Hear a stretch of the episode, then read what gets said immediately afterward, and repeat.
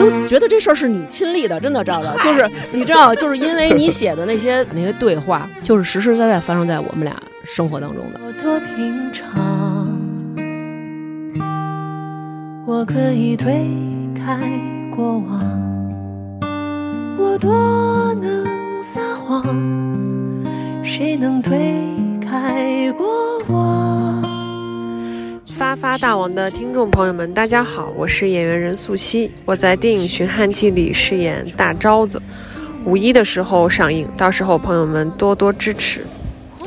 再次感谢大家收听，继续支持我们大娟子的电台。生是生的，到一个地儿，我就是嗡的一下，我就哭出来了，就是因为呃，王子川演的这个杜威，他说怎么了？我就偏跟他们不一样，我就喜欢进门就当爹。你看花儿多红啊！我问我就问了一个问题，我说他试成这样，最后为什么雷佳音演的呀？这能说吗？照留了树荫送我乘凉。你肯定就得你演，说什么戏叫一个女人的悲剧？别慌张，你如此慌张。我说爸，给我做什么好吃的呢？然后我爸就说咕嘟你妈脑袋，啊，咕嘟你妈脑袋。说姥爷呢？但是这话后边还有一句，你音容宛在。然 后我儿子说，我爸说你给我待。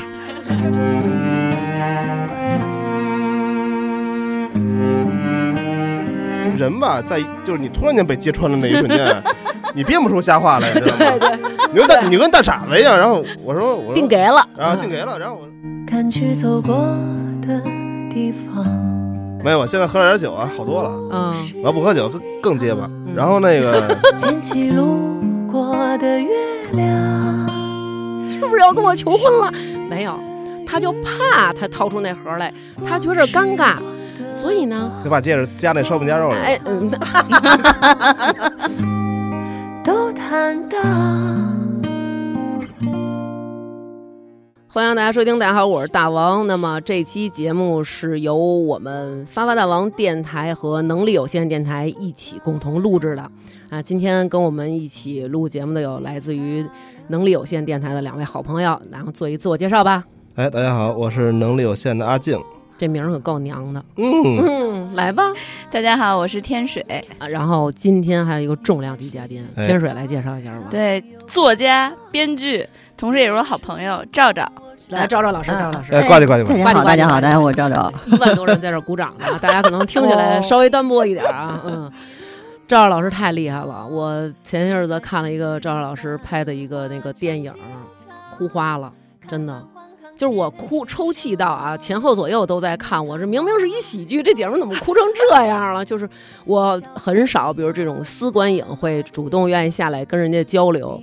其实当时大家提问的时候，我特想站起来，就是问点问题，表达一下。但是我觉得就是不好意思。但是私自下来，我还是跟赵老师就是，行，姐们儿真行，特对，别好。我看那个交流结束，大王基本上第一个冲下来，对对对对然后来跟赵赵对啊，对，就就特别特别激动那种。对，让赵老师啊给咱们说说吧。啊啊！这个电影叫《寻汉记》，是寻找汉子 的计策的意思。对，它是根据我在一四年的一个小说改的，那个小说叫《王昭君》。嗯，那个昭呢，就是不是那个古代那个昭君，昭是那个就是招揽的招，招揽的招，对嗯对。招地儿的招地儿，招地儿对对对对对嗯其实你听这名字就知道，他们家其实有点重男轻女，嗯就是生一老大是女的，所以叫嗯哦昭昭君，他的他有一个弟弟呢嘛，叫嗯就就是他妈后来再嫁以后，嗯有一弟弟就叫叫杨来，嗯，就是来了，男孩来啊了，就这么一个家庭，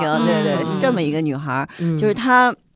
离婚了以后呢，就是他有一个特别古板传统的姥爷，嗯，他姥爷就死活看不上他妈，就是这女孩她妈，就是自己的女看不上自个儿闺女，看不上自个儿闺女，就是因为这闺女啊，就是再嫁了。哦，跟我这爸看我一样。老爷就，认为呢，就是中国有一句古话，我们叫一女不侍二夫，嗯。所以他就特别瞧不上自己闺女，就特别喜欢自己这外孙女儿。嗯，其实这外孙女儿也离了，哦，但是呢，因为他就是从小跟这个姥爷生活在一起，感情好，她怕她姥爷伤心。嗯嗯。不敢告诉她姥爷，所以就这前夫呢，还隔三差五就来他们家，俩人就呃演一下，对对，演一下，演一下，还在两地分居的生活，假装是。嗯，嗯。结果她就怀孕了，嗯。怀孕呢，因为她以前也有过一些就是流产或者什么的，所以就有这孩子岁数也大了点儿，嗯。三十五想留下，呃高龄产妇对啊，所以就想留下这孩子，因为大夫说，可能以前留的不太好，就是可能真是有点危险，生不下来了以后，嗯。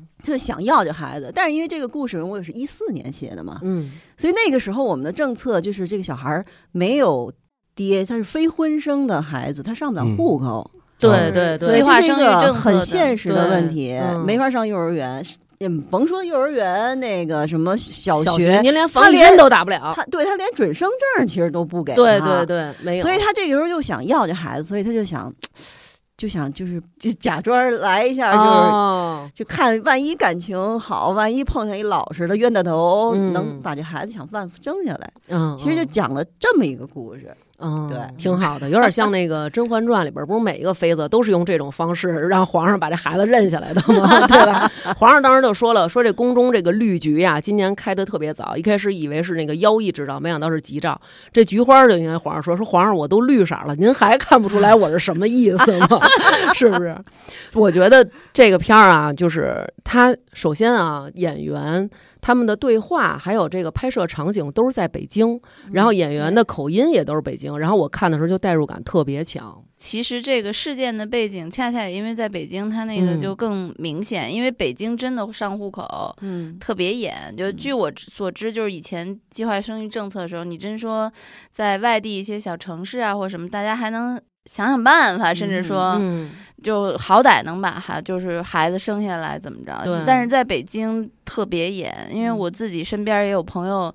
真的有过类似的经历，嗯是特别难的一件事儿。嗯，嗯，后来这两年不是后来政策一六年改了吗？一六年改的哈。嗯但是据我所知，就其实更多的还是一个怎么说，大家的一个社会的那个共识吧。就总好常常会觉得你得有个家，有个孩子，要么你一个人带着孩子，啥情况呀？所以即使在现在。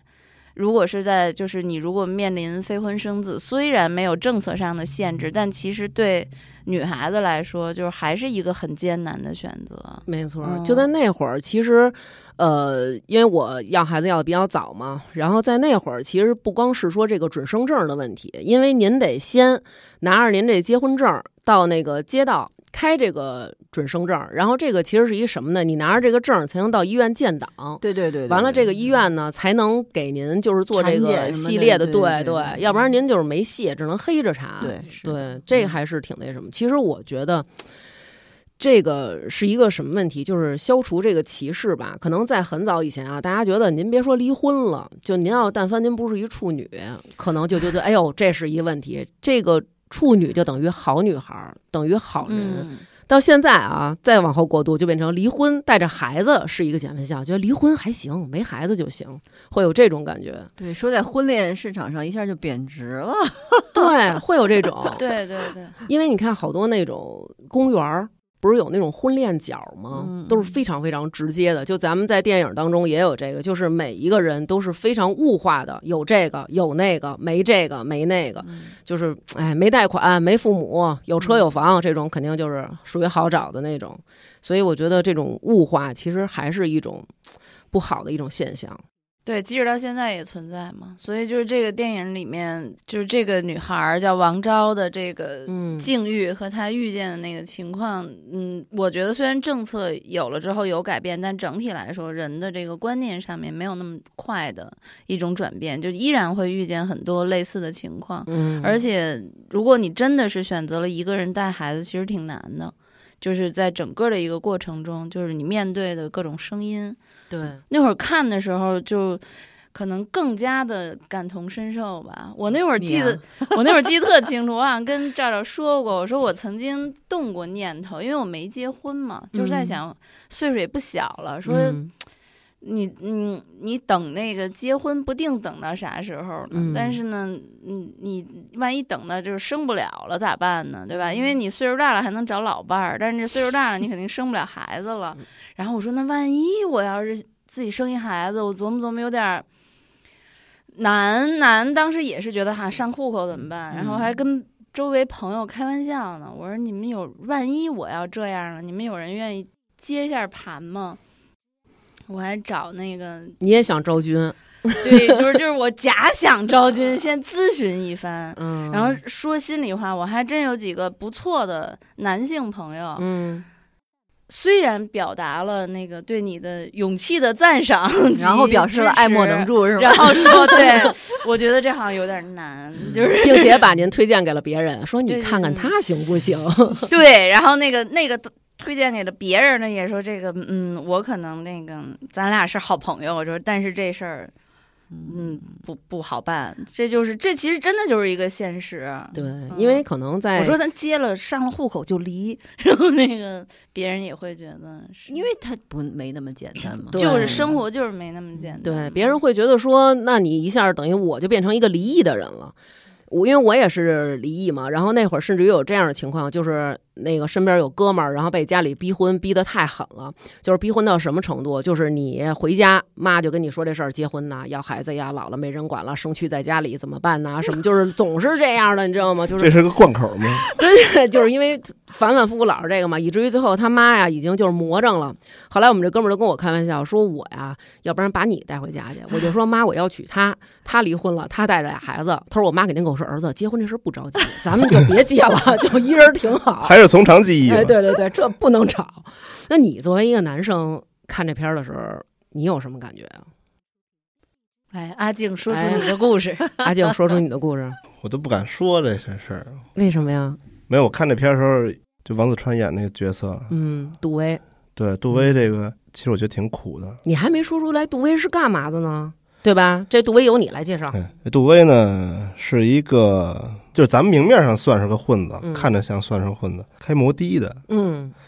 然后也不修边幅，脏了吧唧，一说话就是那种，嗯，操，就就就就就都都这样的，的然后就也是那种有点混不吝，嗯也没有感什么感情经历，嗯。他就等于是出现在王昭的生活里了嘛，是。兜兜转转嘛，他不想给孩子找个爹上户口嘛，嗯杀手，对，杀手，就北京、嗯北京不有好多这种人，就是其实你看就是点点儿当当，哎，每天感觉也没什么正事儿，对，没什么正事儿，然后跟那个公园老大爷一块儿他妈称兄道弟的，对下象棋对，称兄道弟的，然后一说什么就是啊操这这那那个的，嗯说的头头是道的。但是这种人你往往发现吧，他本质是不坏的，但是我嗯我不知道这个杜威的这个原型是个大概是个什么样子的，就这样。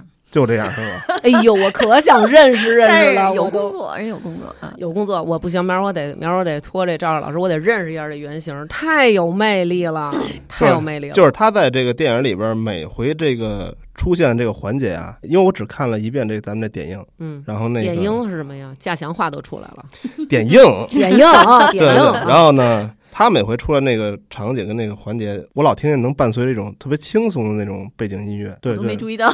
我觉得他就是刚听到这个这个女的跟他坦白的时候，他肯定也有一种就是受到侮辱的感觉，就被人骗了嘛，就嗯特他妈的搓火、不是这种，就是嗯太绿了。对，太绿了。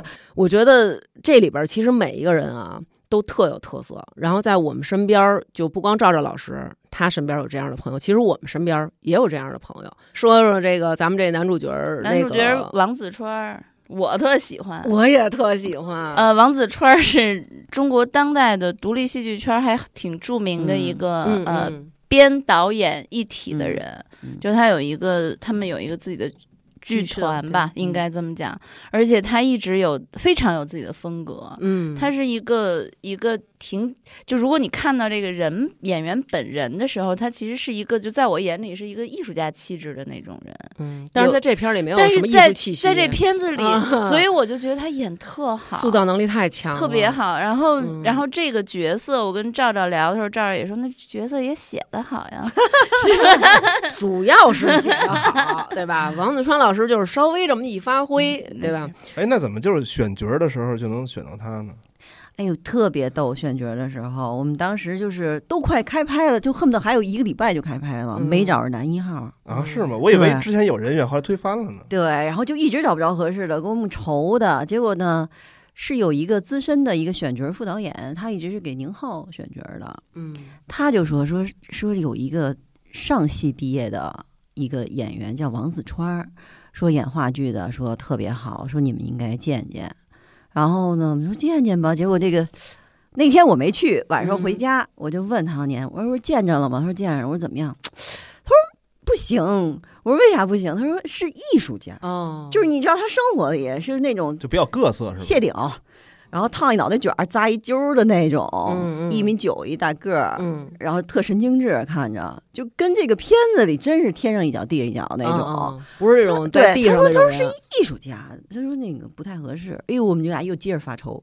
结果过两天那个选角副导演就知道了，就说说啊，说怎么样？我们说觉得不合适。他说怎么不合适呢？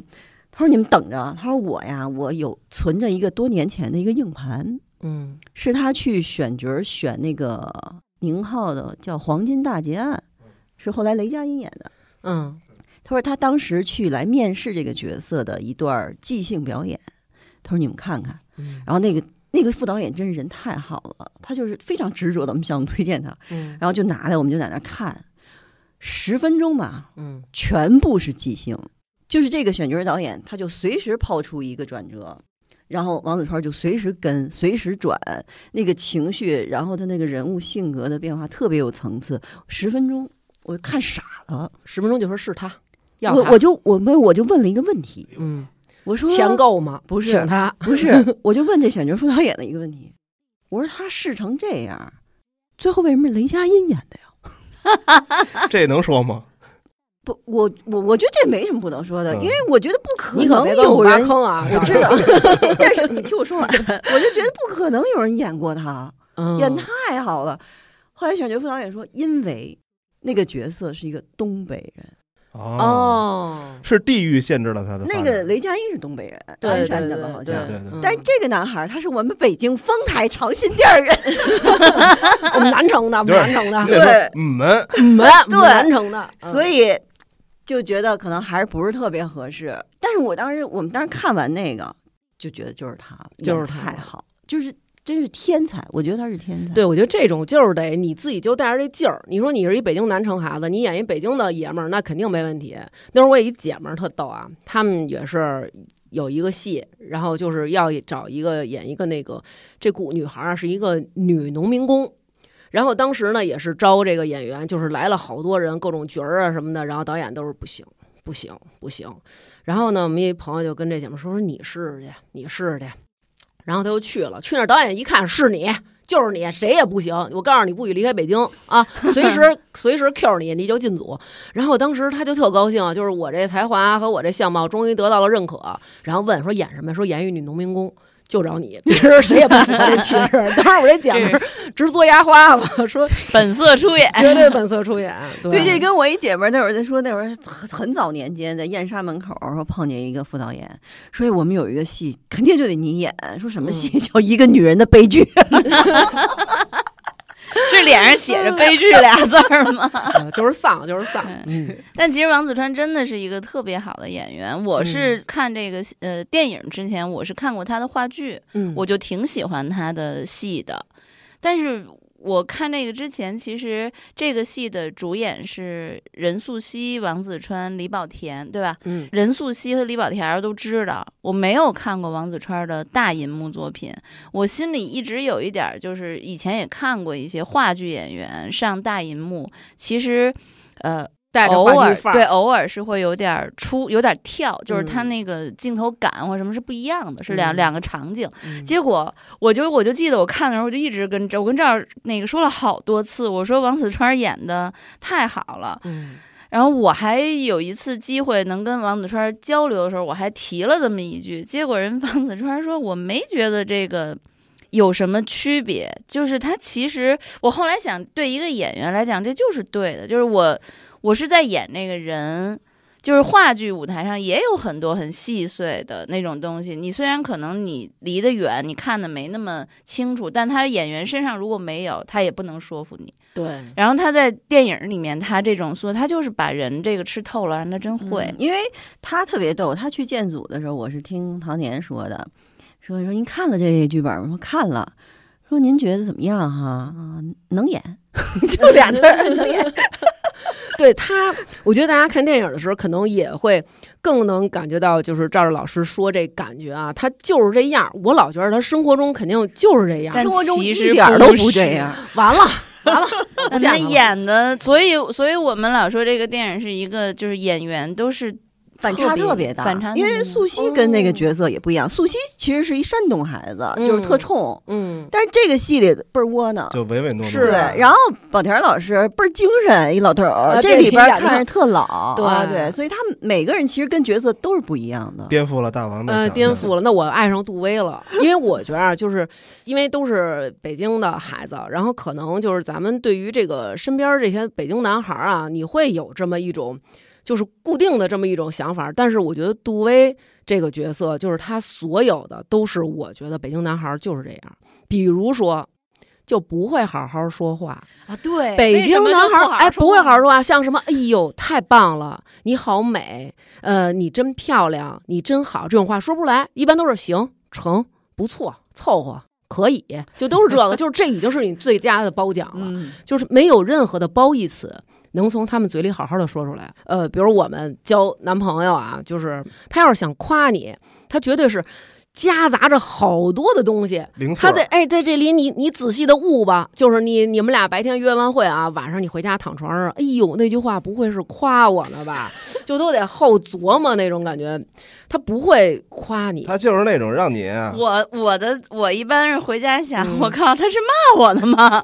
对，我真的是，我交北京北京的男朋友，我都觉得我跟不上，就是我不知道你是在夸我还是骂我。对，就是这种。因为我们家那口子，就是他从来不像人家你谈恋爱，咱们有时候可能会难免，比如说看个韩剧什么的，人那里边那个男孩儿都是那种，哎呦，说那种什么用你的泪烫我的胸，呃，什么那个 你。土味情话呃是吧我你是我跨越什么鸭绿江也要去寻找的姑娘，都是这种。我们家那没有，就比如说那会儿正在交往热恋的时候，那都得夸女孩好啊、瘦啊、漂亮啊。我们家那个啊，见着面儿叭抱一下，说一句什么你知道吗？告诉嚯家伙一袋面似的，就是都是这种词儿，就没有好词儿。对，就是有我觉得特别话好好像那种说放大的小学生。对小学男孩儿他喜欢一个女孩儿，他就打她、欺负欺负她对纠辩那种。见招，吸引他的注意力嘛。对嗯，对，就是这种感觉。而且你看啊，他不光对这个任素汐是这种，就是哎呀，我我挤的你，我我我说你损你，然后但是其实他对别人也是这样。你看，比如说他夸这个大招子，甚至于跟这大招子表白的时候，他也不会说“我爱你”，嗯，让我们今后携手一生，共同走完这人生的旅程。他就说，就这么着吧，就就这么着吧。就是我都说到这份儿上了，你还让我怎么着？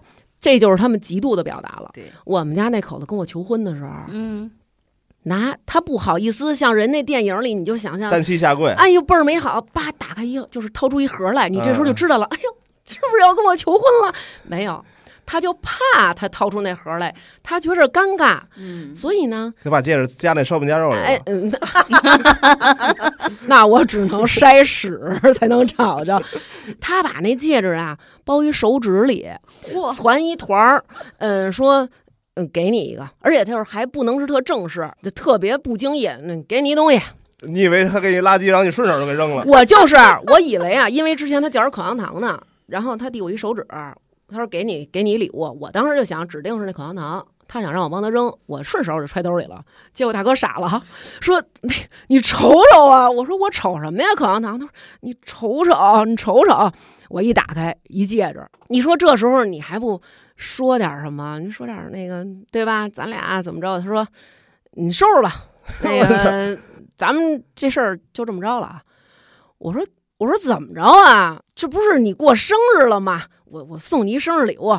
我说哦，我说行。他说嗯顺便那事儿也就这么着了。就是他说不出来什么你嫁给我吧这种，他说不出来。能能理解。对，你看王子川也是，他就不是这杜威也是，哎，他说不出来那个咱俩结婚，咱俩过日子，他没有这种甜言蜜语的表达。确实羞涩。你看他在那个头一回见面的时候，就能嗯看出来非常羞涩，对，他也不会言辞。那场戏是我们开拍的第一场戏，也是那就那么入戏了。这两个演员第一次对戏，哇，就是就很有点尴尬。其实我觉得就正好就是很对，符合那种对对对对嗯相亲的那感觉。因为任素汐以前也是知道王子川，看过王子川的话剧，但是就他心里也没底，不知道他演这个嗯影视剧会是什么样。啊就这么第一天拍完，然后后来任素汐跟我说，说我觉得哎有了，哎，那这 有了啊这这场戏毕竟是头一回搭戏，那这场戏其实这个时间的环节上选的很妙啊。嗯很嗯，妙对，正好就是，而且就是大家可能没看啊，想象不到。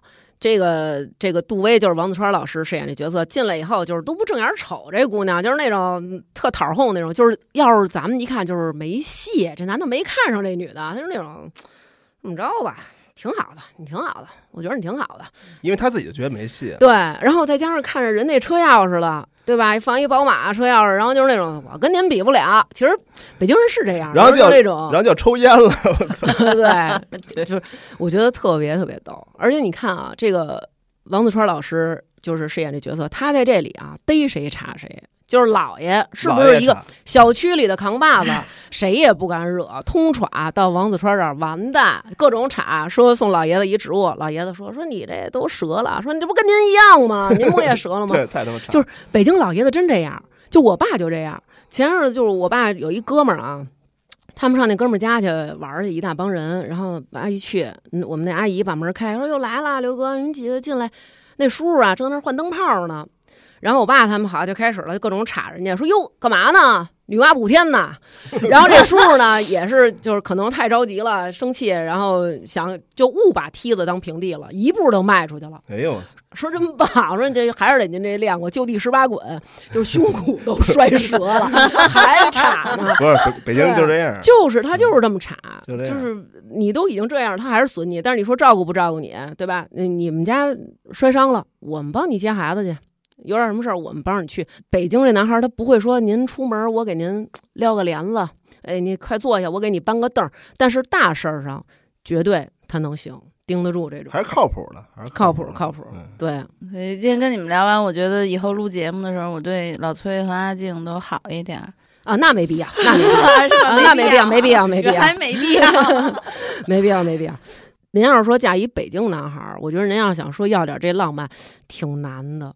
他可能不是，不但是会，或许这就是他们的一些对方式。对，你你是双膝跪地，你是双膝 对，没有，我们海淀镇那个，我们我还是我还是能说出口的，我还是能策划一套这些乱七八糟的。你说过我爱你吗？跟媳妇儿？说过呀，哎呦，我还说过那什么，你愿意让我闯入你的生活吗？哎呦！你是中关村的？吧？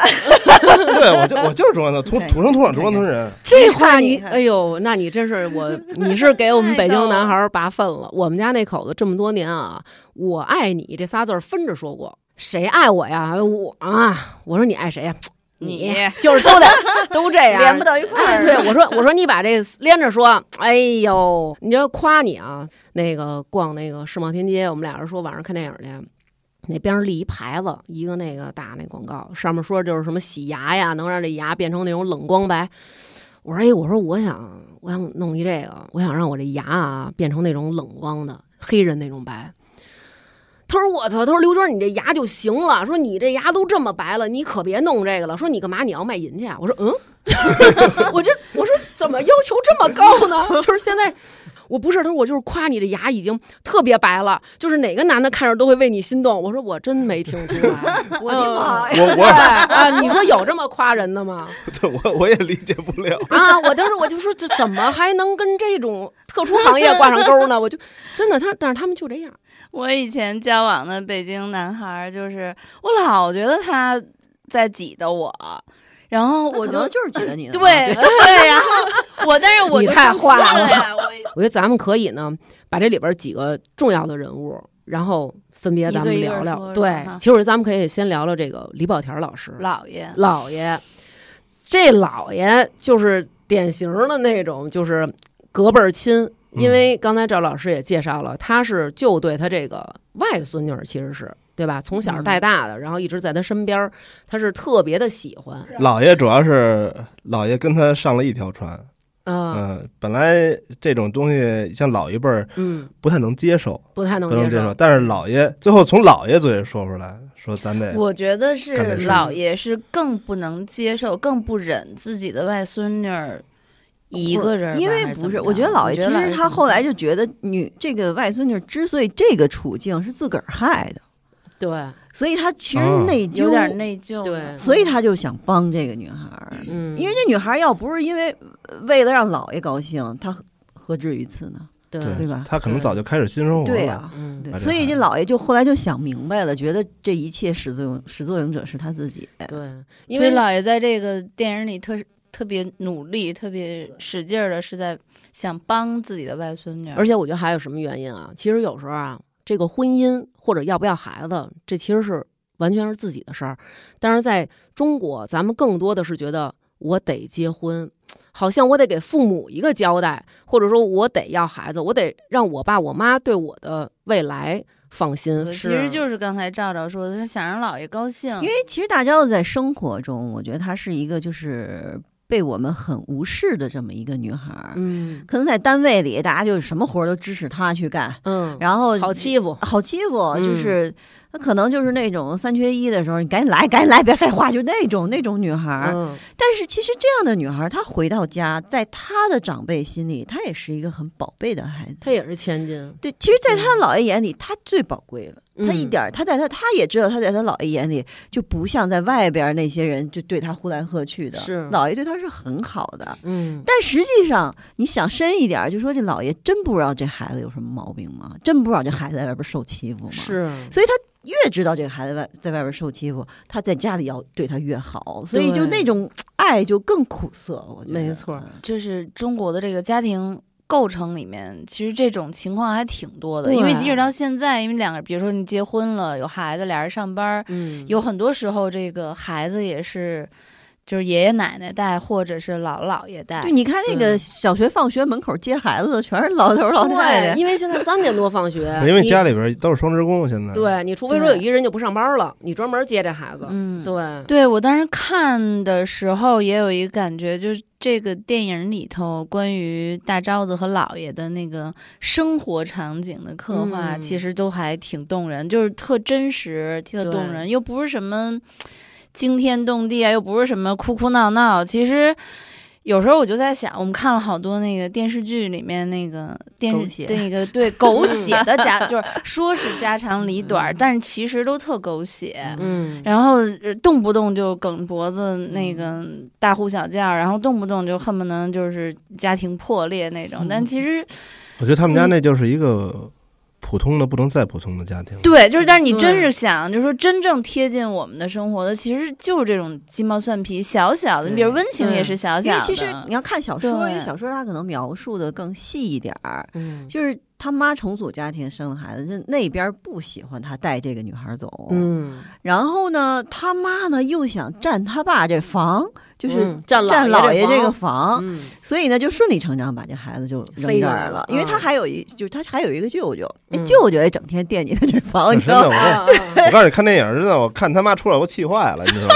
但是特别像吧？对，我妈气死我了！我操 你知道他们家这个拍他们这个家长里短的这块儿啊，让人温暖和感觉到特别特别的真实在哪儿？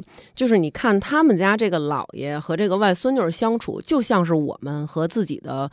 隔代的那个姥姥姥爷呀相处的感觉是一样的。有的时候我看的时候，我就觉得出幻了，就特像是安了一摄像头，在谁家偷拍那种。因为我姥爷也是，就是那种嘚嘚嘚给你端一好吃的，就是那种你吃你吃，就是瞅着你，哎，你吃，我给你弄好吃的了。即使他已经老态龙钟了，他还是在尽力的为你做他能做的事儿。我给你做一餐好吃的，对吧？哎，你你你这怀孕了，我给你弄点这弄点那个，他还是在竭尽全力的对你好，就特别特别真实。这两天我姥姥住在我妈那儿，嗯我妈我妈出去玩去了，然后那天我跟我姥姥打电话，我说那个孩子一会儿放学，我带孩子去那儿玩会儿，就嗯待会儿陪陪老人嘛。嗯，好家伙，一去了，拉花都拉开了，不是联欢会那所有的东西都准备好了。好家伙，看我姥姥七十多了啊，嗯，就是步履蹒跚在那儿炖带鱼呢，哦说说一会儿孩子来说得吃，嗯我是做好了饭，接完孩子带过去跟我姥姥一块儿吃。嗯。我说您就别做了，我做饭了，不行，呃给你整点儿，整点儿，待会儿我就过去。我说您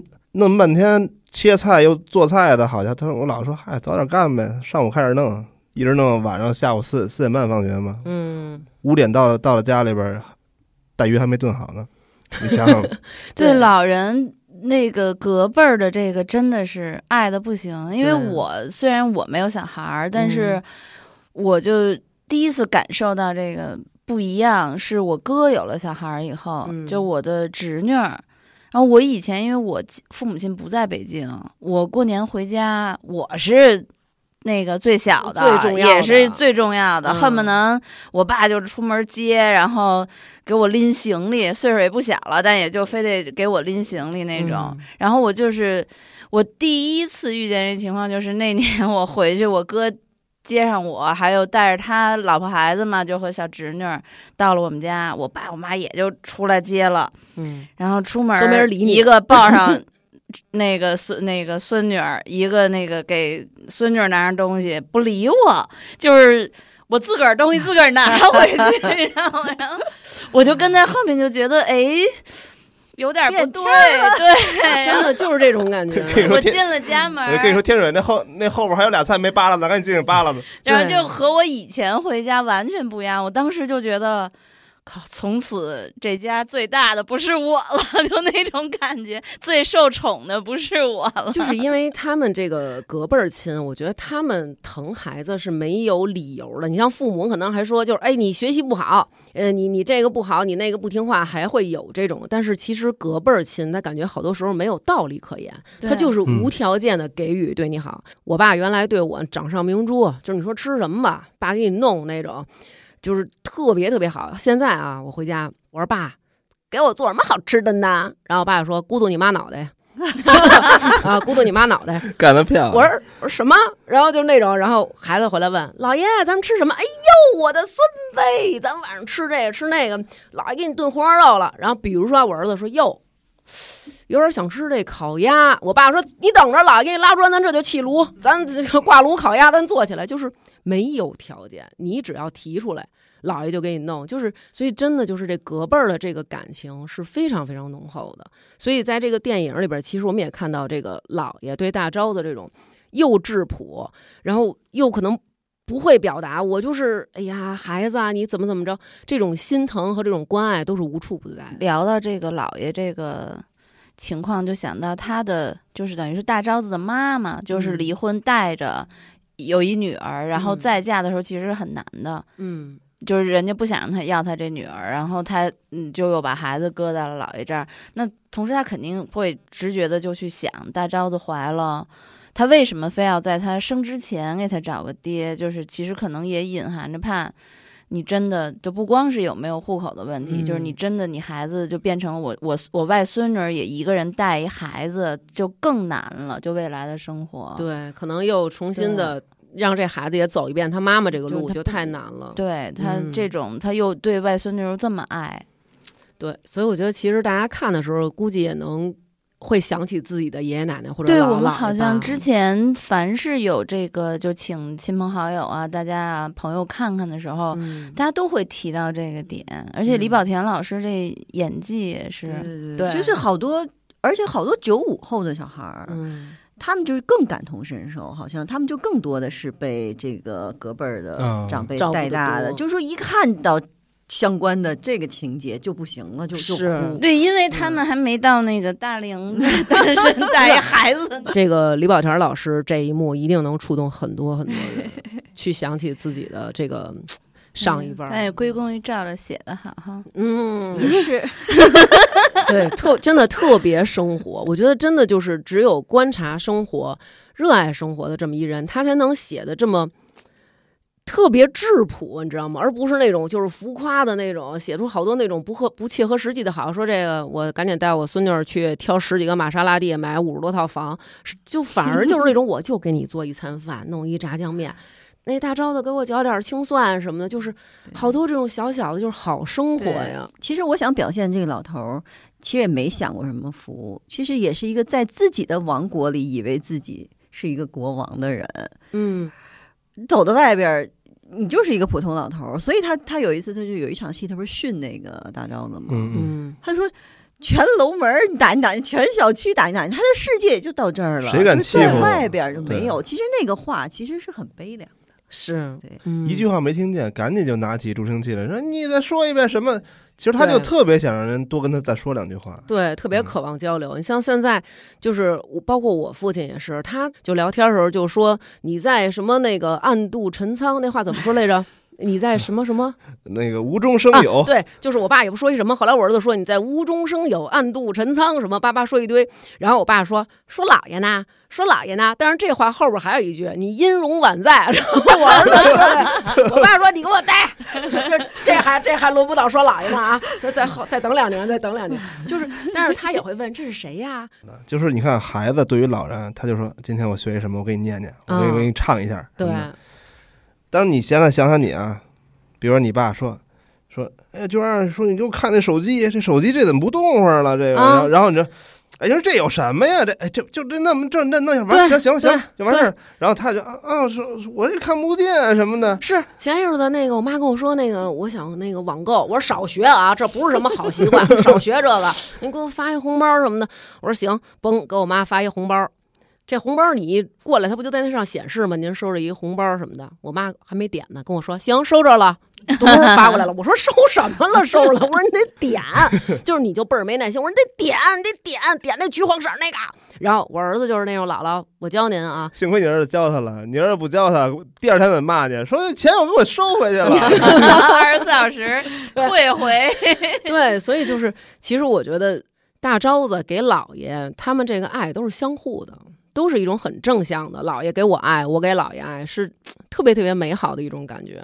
对，但其实吧，我觉得就这家的怂也是祖传的，真的。其实你说他姥爷也就敢跟他横，对对吧？横横不出小区去，对吧？对对对，出小区没人认识你。对对，就跟咱小时候那种说的，说我在我们这片儿啊 特牛，就是不敢过马路，一过马路那边不行了，那边听说他们那儿特狠，打架什么的，也是这种路数。那你看他老他姥爷要真横啊，早就找本玉翻车去了，对呀、早早翻了又了。瞪出一人来，又本瞪出一人玉是谁呀？本玉是谁？你说说。就是让渣男介绍渣男，渣男小徐呢？你别老 Q 我们小徐。嗯，就是那个前夫嘛，王昭的前夫嗯离婚两年的嗯那个前夫嘛。本玉是演员叫张本玉，对。他报告老板嘛嗯，之前演那个什么，万万没想到的演什么刘备啊，什么父王，以这个什么父王的表情包闻名于世。对他一出场，我就跟我先生说了，我说我跟你说这是一坏蛋。他说他说咱们今儿对吧？咱们同一次就同一时间来这儿看，你为什么老是？你怎么就知道他是坏蛋了？你说你别老上来瞎说。我说我跟你说，我特烦他。我说他绝对是一个坏蛋。为什么？慧眼识渣男哎，。我就不知道为什么，我就觉得他是渣男。不是，你是说这个演员的长相，你觉得是个渣男，还是咋回事？就他可能演的太好了，就那劲儿，自带着那种对对对，我劲儿们。那时候演太好了，哎主要是最渣的就是那句话，嗯就是我怀孕了，然后那你别他妈放屁，啊嗯嗯。然后当时我就我我操，他妈，我能说出这句话来也他妈真绝了，我操！对，关键就是他渣在哪儿？我觉得离婚不渣，因为婚姻嘛，对吧？这个感情，这个你这人这一生什么人都能遇上，对吧？有可能，比如说我就遇上我先生这种，有可能我遇上你这种，就是人的际遇嘛，对吧？是很不同的。你遇上这么一个男的不合适，离婚这没有问题。这最渣的就是你怎么能离婚之后还跟你前妻保持这种这种关系哎？但是这个我我觉得我得替这个角色说话嗯哈。我觉得其实这个就是很多人看了以后就说，就就本演这角色简直是。就渣男代言人出现了啊！以前老说渣男，现在有一个具体的形象。这是你给定义的吧？但说实话，我觉得他这个角色还有最后的一点善意，嗯因为是这个女的求着他在姥爷面前演戏，是一这女的是为了安慰姥爷让他来配合的。他迎合我觉得他能够愿意配合，当然一方面也是说难听点，做生不如做熟的这种，想啊占便宜，对对对，想占便宜。嗯但是其实我觉得肯定也还是有点情分在。你说他说我根本就我不搭理你，爱跟谁演戏跟谁演，你给我多少钱我给你演戏，嗯，也是一种。他就是还，还真是。其实他心里，你看他对姥爷的时候，哎，对对对，我就是想说，他对对姥爷是爷还是尊敬很很尊重的，对，就是说他再坏吧，他还是有北京人的那种有里有面儿。对他对对孩子姥爷还是很对，的。你说所以你说这个人是完全的坏吗？我觉得他还有一点儿情分吧。我觉得您这啊个片儿写的好在哪儿啊？包括回去我跟我们家那口子我们也说，然后就是有的片儿。他就写什么，就是这人已经坏的没法儿没法儿了，全世界就他最坏。这个人就好的又没办法了，就是雷锋转世，他就他最好。然后最后啊，坏人还得强行洗白。但是其实生活中哪有这么多纯坏和纯好的人？我觉得这个片儿好就好在写的每一个人都很真实。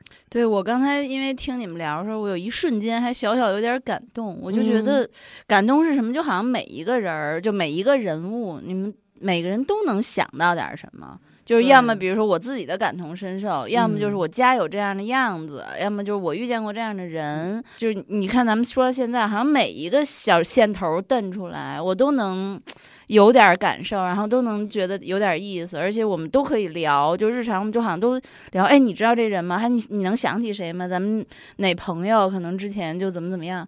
哎，我就那瞬间，我觉得哎，那就是一个作品出来哈，就是不是让你那个往死里哭，或者说往死里乐的那种。咱们该说说这个任素汐老师演这个女主了吧？嗯，大嗯娟子，你是大娟子对大嗯娟子特别喜欢任素汐，对，，特别喜欢。对，就是她拍的戏，我都觉得特别的好看。然后，而且我觉得就是，我觉得这长得特好看。就凡是有人说说那个，哎呦，那个不是那种传统意义上美女，我觉得你懂什么呀？不，就她是那种，就是在我们 男生特有味儿，男生眼里就比较耐看型的，是吗？非常耐看。我们这种呢，你这一滋儿就没好话那滋儿的意思是，这他妈还用说吗？啊。任素汐老师在这里演这大招子呀，就是刚才咱们前面也说了，她是一个什么情况？就是其实我们生活当中就是有这种姐们儿，她可能就是哎呦老受欺负，谁有什么事儿都让她干，对吧？比如单位换个水。对吧？都说哎，你放着我来，特别特别热情，特别特别好。赵老师这原型也是这样的性格吗？从小就是我们上学的时候，啊，你们老霸凌人家他就老得替别人做值日，哦嗯，，然后比如掉的东西砸着他，大家都骂他 心疼那东西。你们这就是早期的校园霸凌，我跟你说。那后来他是就是生活中遇上了这样的事儿，对，就是、哦就是他遇到这种事儿了之后，我们才发现我们平时对他没有帮助。嗯我们老我们也老拿他打岔，嗯没事儿，因为其实女孩之间、闺蜜之间也是分等级的，嗯，嗯就是这种女孩是那种你随叫随到。嗯。甚至你你睁眼，他就在你们家的那种，恨不得。就其实等于就是连塑料姐妹花都算不上。对，就就是空气一样。对，我对我不觉得这个是，比如说塑料或者说霸凌，嗯。它恰恰是赵赵说的闺蜜的一种形对。式，一种闺蜜。对对。一种闺蜜，嗯不是你不喜欢她，根本不是。对。就是我我这个原型这个女孩儿，她还有一个特点，但是在这个电影里她削减了一些，因为就觉得可能他们我不知道导演怎么想的啊。就是我这闺蜜她有一个毛病，她就老爱重复你说话，哦她永远没有自己的观点，她永远在附和你。比如你说，我觉得那谁谁谁特他妈讨厌，她说嗯是不好。而且你哦说我、我我今天去哪儿，说那个那个什么，觉得那地儿特别不好玩儿，说那个那咱以后不去了。他就是这种人，哦，他没有任何自己的观点，就是其实可能在职场中，大家可能会觉得这人挺随和的，但其实就是有点杵窝子，没有自己的一个主见。没完全没有主见，嗯他就是用这种方式来获得就是友情吧，可能就大家就觉得哦能一块儿玩儿，但是嗯他可能就不会是你最重要的朋友。就有时候可能你会觉得，哎呦，这姐们儿倍儿有主意，哎呦，她特别棒，或者怎么？这种女孩儿其实可能，因为我身边我也有这种朋友，然后我们在一块儿老插她呀什么的说，然后人家可能就是嘻嘻哈哈，就是咱们说那种特实逗吧。嗯但其实你说，看起来好像这个人他没有任何发愁的事儿，他跟你们在一块儿都特快乐，。嘻嘻哈哈。对你有什么事儿，你跟他说，你说哎呦，我这是生气了，我们俩吵架了，怎么怎么着，他帮着你出气，王八蛋。但是你说他没有难过的事儿吗？就是他从来不表现，对很少表现出来。就是实际上就是这样的女孩子，就是或这样的人，其实，在我们生活中其实还你看他在单位那种状态，其实他有有点台词儿还删了，就是他不是有一同事，一男同事嗯说说你去前台吗？你给我拿快递。嗯然后呢，他就小说里有，就是他就去了，然后嗯旁边一女孩就问这男的说什么快递？你又买什么了？那男的说我买一对哑铃。就是就是这种，就就就是玩命，就男孩儿都会欺负他的那种，就觉得他不重要，大大咧咧的也是一个没有跟人发生冲突的一天，他就觉得很平静的过去了我。还帮了人家好多忙。对对对对，其实这个大家还挺需要我的，对那种对，就是讨好型人格嘛，他就是无限的、没有底线的去对别人好，没有任何的边界感，就是你谁都能来我的生活当中指手画脚一番，然后你们走没关系，屋里一片狼藉，我再自个儿收拾。我后来想想在，就包括自己在职场上或在生活中，可能没有这么这么明显，但多多少少每个人都有点儿那种去去，就刚才阿静说的自我释怀或者自我掩饰的那种，对，地或者去方迎合别人，对，或者迎。合一下，其实就是避免冲突嘛。嗯，嗯，然后另外一个就是把别人的一些有意的去善意的理解，就说我是被需要的对，哎，我帮上你了，就对这种背后其实还挺他不觉得你在支持他，对嗯他就觉得哎，你是信任我，你就觉得我那个，你所以你就觉得他才找我，嗯他就觉我，因为我生活当中就就是这样，可能大家觉得你挺冲的，你不会这样，有什么仇你恨不得当场就报了，但其实不是，就是可能受了委屈，我心里会想，哼，我已经扇了他十个大嘴巴了，但其实表面上你你什么都没有，就我们每个人都有自己内心特别弱的一面，然后然后去找一些自己能去呃解决的方，式。因为你看，嗯。你像我，我从小就是因为我从小是结巴磕子，嗯，现在不也是吗？没什么 没吃太利了，我我我现在我现在喝我我我我现在。我我现在我现在。没有，我现在喝点酒啊，好多了。嗯。我要不喝酒更更结巴。嗯。然后那个老给你起外号，接巴磕赶大车嗯什么那种，然后也没人没人跟我玩儿。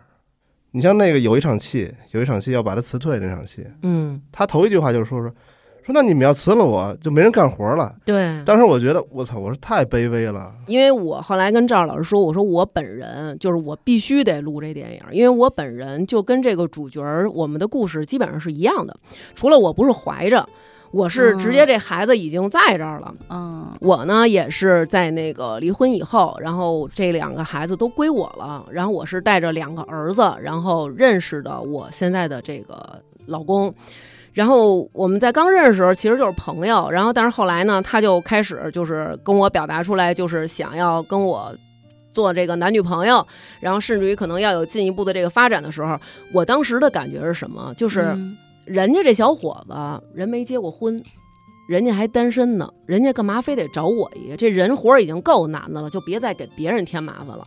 而且我觉得就是像我这情况，你说我带俩孩子，不是说嗯，咱们就觉得这女生我好像就带俩孩子我就低谁一头，不是这种感觉，而是觉得好像在以往中国的这些社会的这个认知里边。这样的情况，你嫁给这样一个男孩儿，其实会比较麻烦。而且我想的是，这个男的他对我这么好，可是我给他带来的是什么呢？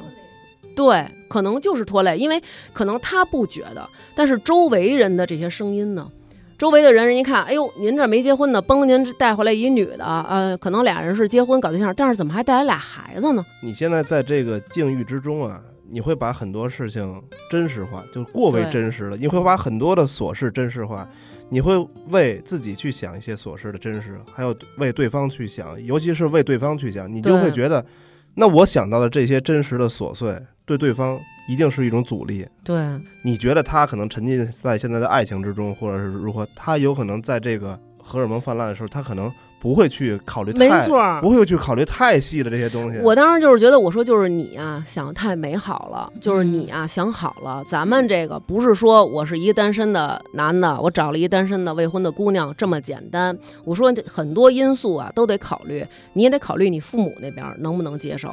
但是他当时给我的感觉就是说，我是跟你结婚。我不存在这些，我说那这俩孩子这是很现实的问题，但是他说这没有问题啊，那我就我就是进门我当爹没有什么不好，可能好多人会觉得进门就当爹这是一句骂人的话。他说我没觉得有什么不好，遇上你了，我就想跟你，但是你刚好又有这俩孩子，这有什么问题？他说就好像我认识你了，但是您刚好谢顶，或者说我认识你了，但是你刚好你现在骨折了，不影响。刚刚认识你，你的这个孩子的现现状是，他正好刚刚跳过了他最担心的那段阶段。对，所以我就觉得看那里边儿那个时候，我就真的特别有代入感，而且他说那话也是那种，他说就是我也就像任素汐老师似的，我说就是你我我这事儿你算了算了算了，这这这太那什么了，就肯定不行。然后他就说你甭管了，这事儿就这么着，我不希望每次我往前迈一步的时候，你都往后退一步。他说，嗯我希望嗯你哪怕不往前迈一步。你就站在原地，你别我往前迈一步，我想跟你有更进一步发展的时候，你老往后退。他说你这个就让我觉得很崩溃。嗯他说你就跟着我一起往前走。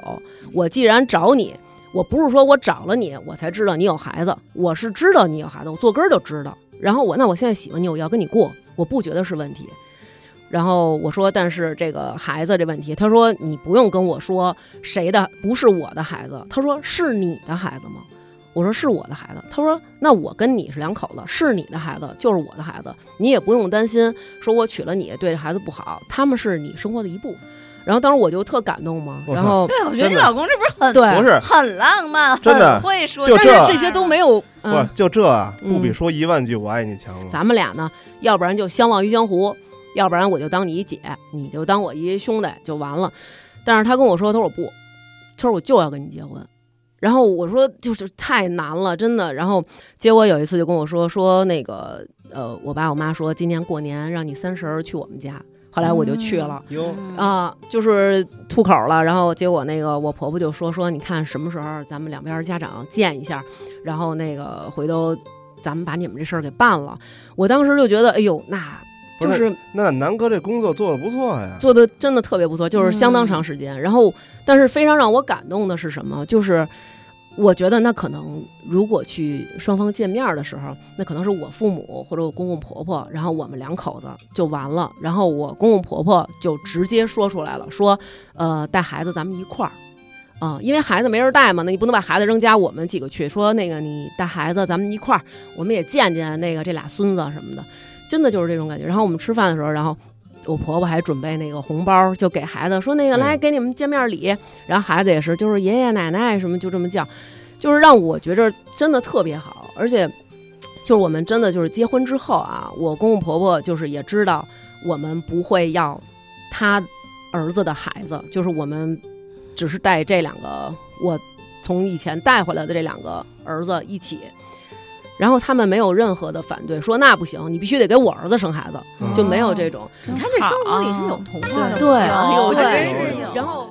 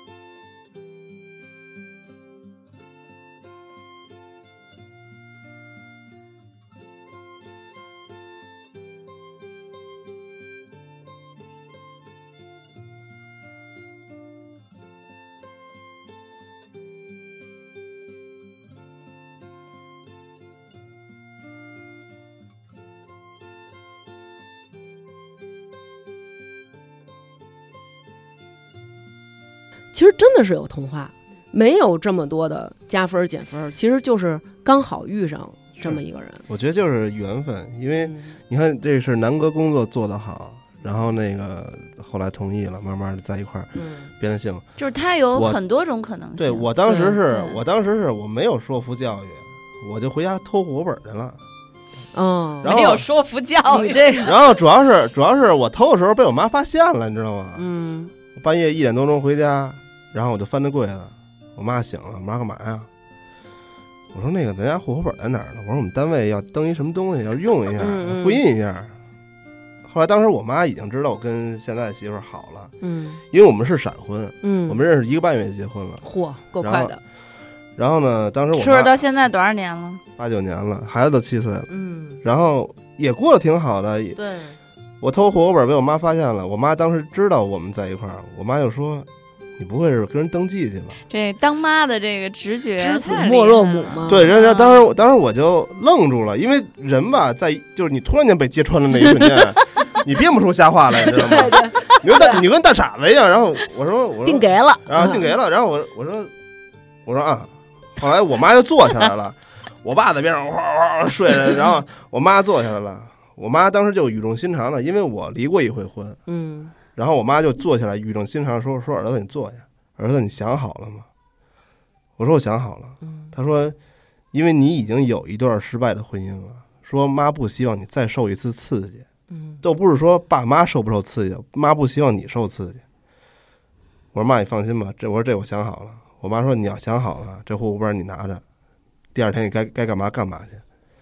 我跟我媳妇儿领完证那一天，我都没见过他爸，就我们俩认识这之间，我没我见过他妈，我没见过他爸。嗯领完证我回他们家，然后他爸在屋里下象棋呢，在这在网上。嗯，然后我一进屋，我我说我说叔叔你走象啊，不是，然后然后你 飞着象呀，那也得先打招呼啊，是不是？我说我说我说我说叔，我说不对，我说那我说爸，因为他爸特别爱下象棋，嗯他爸对于这些事儿啊，就是你们怎么好都行。嗯然后呢，我我我说爸，他爸见我啊，你好，我我说你好，他爸说，我我接着下象棋了啊，我说好可爱啊。然后我说我说是，嗯，然后呢，我跟我媳妇儿感情也挺好的，孩子什么的都特别融洽。我觉得没有什么不对，你就离过婚或者如何如何，你就不可能说就确定了你找不到下一段美好的婚姻或者有美好的生活。我觉得这个太片面了。是我们现在常常看到的那种说自立自强、独立自主，我也当然你可以一个人。说实话，，我个人认为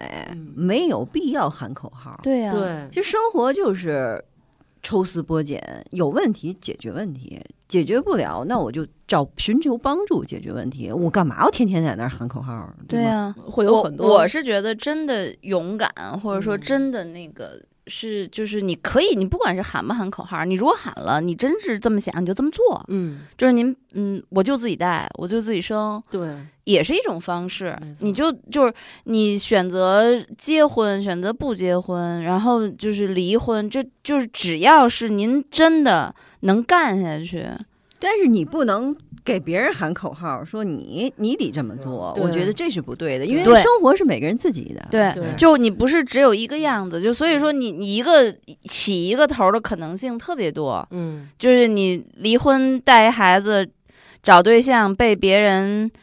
侮辱的，或者说被别人真的嫌弃，说甚嗯至不成了的也有，对，进入到另一种生活状态的嗯。也有，嗯。然后就是真的是自己日子自己过，然后别拿一个就一种方式去要求大家都是一样的。对。我因为我一个人嘛，我单身，所以我会常常遇见的就是别人会觉得。啊，你你你单身，嗯，你应该怎么怎么样，对吧？就是你就我会常常觉得你们就别你们生活幸福，呃，你就觉得只有婚姻才是唯一道路。那其实是反过来，就是我一个人过得挺好，我也不能，我也觉得我没必要说你们这些结婚，你们肯定都千疮百孔，你们都是那个，我就是我遇见难事儿就我自己扛才叫牛逼，我不就是谁都别拿一种方式去套别人，对，因为婚姻它不是改变命运的一种手段，当然就不排除有人是手段，但是我觉得，嗯呃，我愿意再次带着孩子走进婚姻，是因为我觉得这是一种。我喜欢的生活的方式，而且我们事实证明，就是在一起生活确实是很好的，所以我觉得其实，嗯，咱们说这么多，就是不管您怎么样，我觉得这个片儿给人的感觉就是每一个人他的想法和他的选择都应该被尊重，因为他是一个人。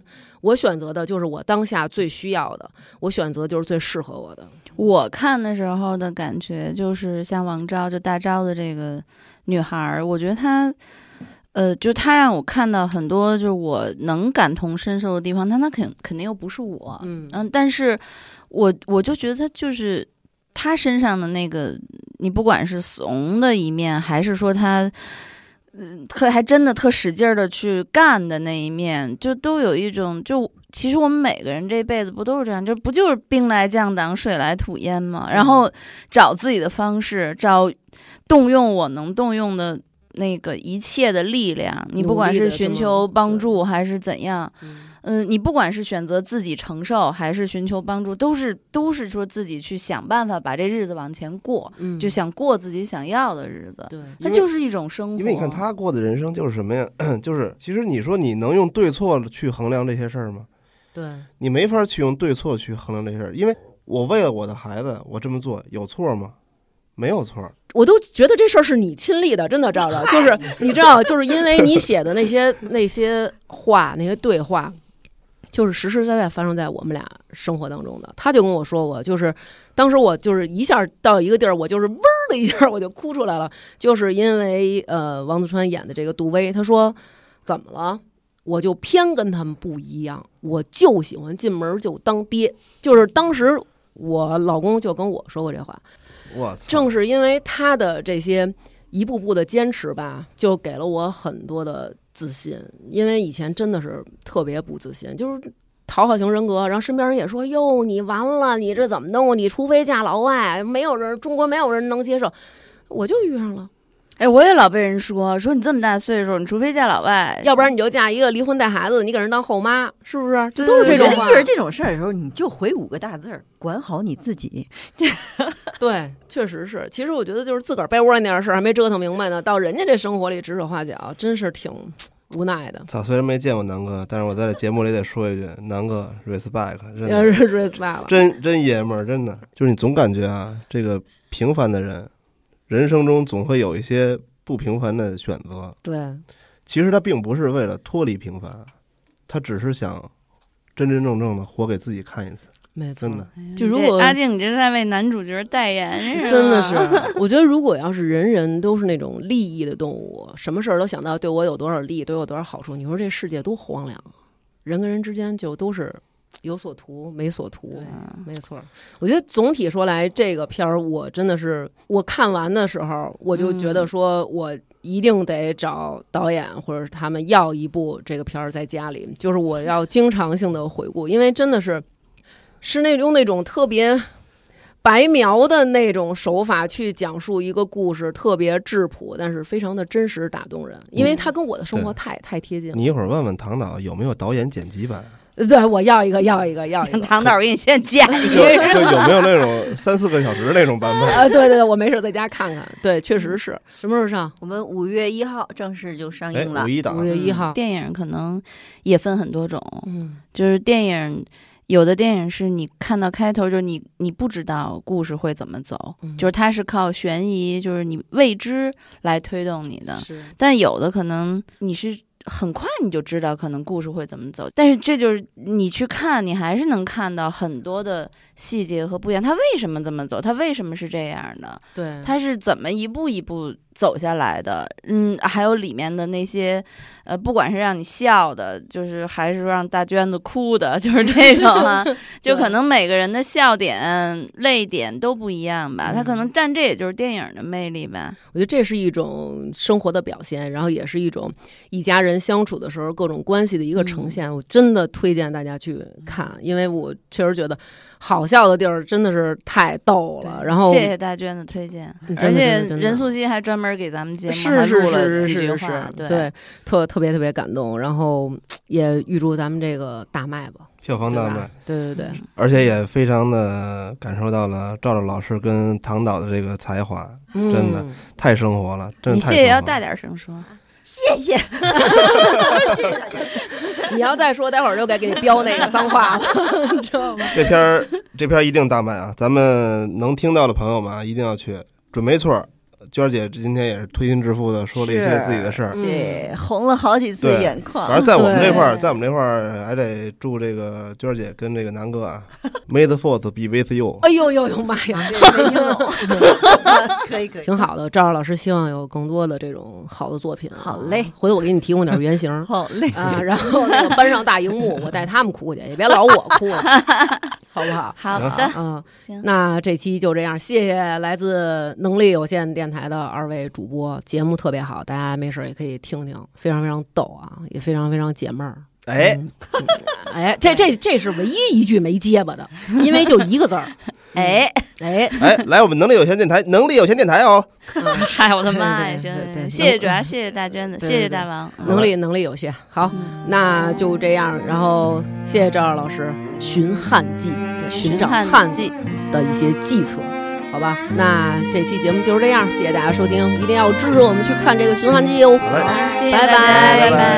我多平常，我可以推开过往，我多能撒谎，谁能推开过往？句是句的句，装是装的装，听无常。胡坦荡，生是生的生，忘是忘的忘，不打量，别打量。你看花儿多红，小花一般散落地上。你看世间朗朗有光照，留了树荫送我乘凉。你看你拉住我的模样，你别慌张，你如此慌张。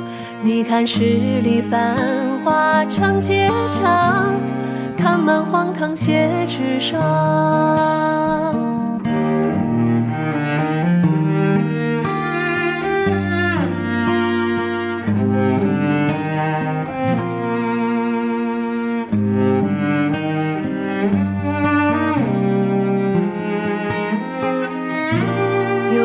狂妄，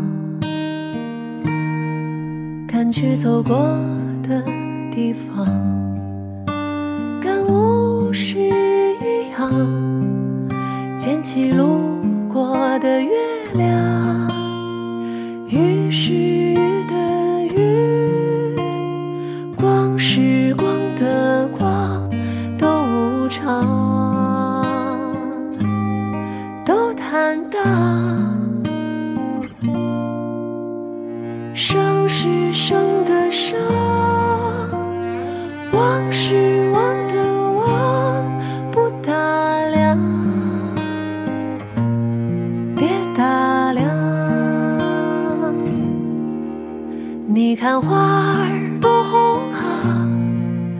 小花一般散落地上。